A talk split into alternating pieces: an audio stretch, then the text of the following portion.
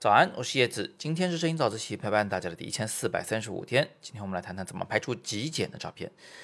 那大家都知道啊，就是初学者在刚开始拍照的时候，想把照片拍漂亮点呢，做减法，也就是画面中少拍点东西呢，是非常好用的一种方法啊。虽然我也跟大家说，哎呀，做完减法以后，你也要尝试做做加法，让画面丰富起来。但是不管怎么样，对初学者来说，减法更容易嘛，对吧？那其实减法呢，它有它自己的一个极致，就是极简。极简的画面呢，非常清爽漂亮，就好像是，呃，你习惯了住在自己的乱糟糟的家里面，突然有一天去一个这个呃房房产商的一个样板房里面去看啊，好好清爽是吧？这个屋子里面就没几件东西，特别漂亮啊，有这么种感觉。所以极简确实是让人愉悦的，但怎么拍出极简的照片呢？我给大家简单梳理几个思路。这里面有的方法呢是很好理解的，我就一笔带过了；有的稍微难理解一点的，我就多讲两句，好不好？那首先第一个方法呢就是大量留白。呃，我说这个留白并不是曝光过度啊，千万不要用曝光过度来当白，呃，也不不一定是白色。我说的留白是留出大片的空间来，而且这一片。所谓的空白里面，其实还是有一些呃色彩上的细腻变化，或者是一些质感上的细腻变化的啊，不能是真正的纯白啊，这么个感觉。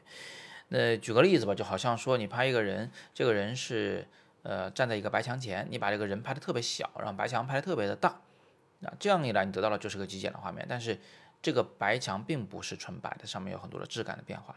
同样的，你也可以用蓝天来做留白，或者是呃阴天的那个。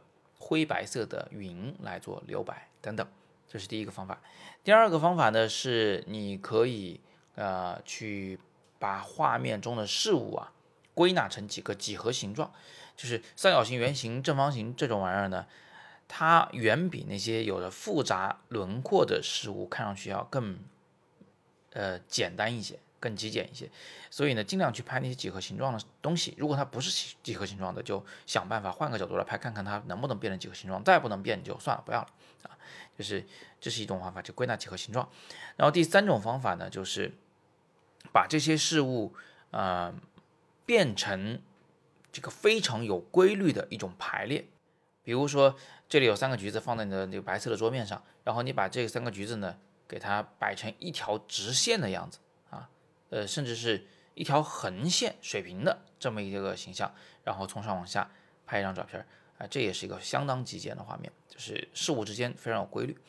那规律到再极致一点，你可以做对称，就是说左右的事物是完全一模一样的。当然，你就可以结合我们刚刚说第二个技巧，就是把几何形状和对称又结合在一起，对吧？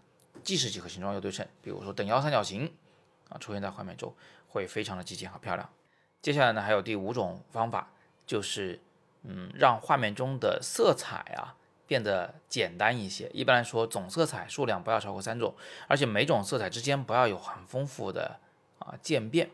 比如说，你现在呃拍了一堵墙，这堵墙呢，它刚好左边是一块颜色，右边上面是一块颜色，右下角是另一块颜色，这里有三块颜色，你就拍那个交界处，把它们拍成在画面中呈现三个长方形。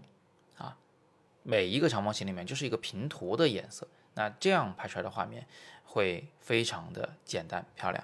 接下来是第六种方法，就是你可以尽量使用长焦镜头去拍极简的画面，即便是你用手机来拍的话，也请你啊变一下焦，至少变到两倍变焦。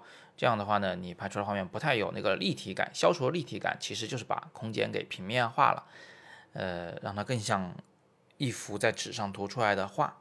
啊，也符合我们极简的这个目标。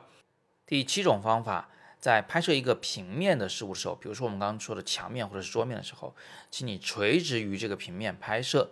这样的话呢，也可以进一步的消除立体感，让它变成平涂的图形。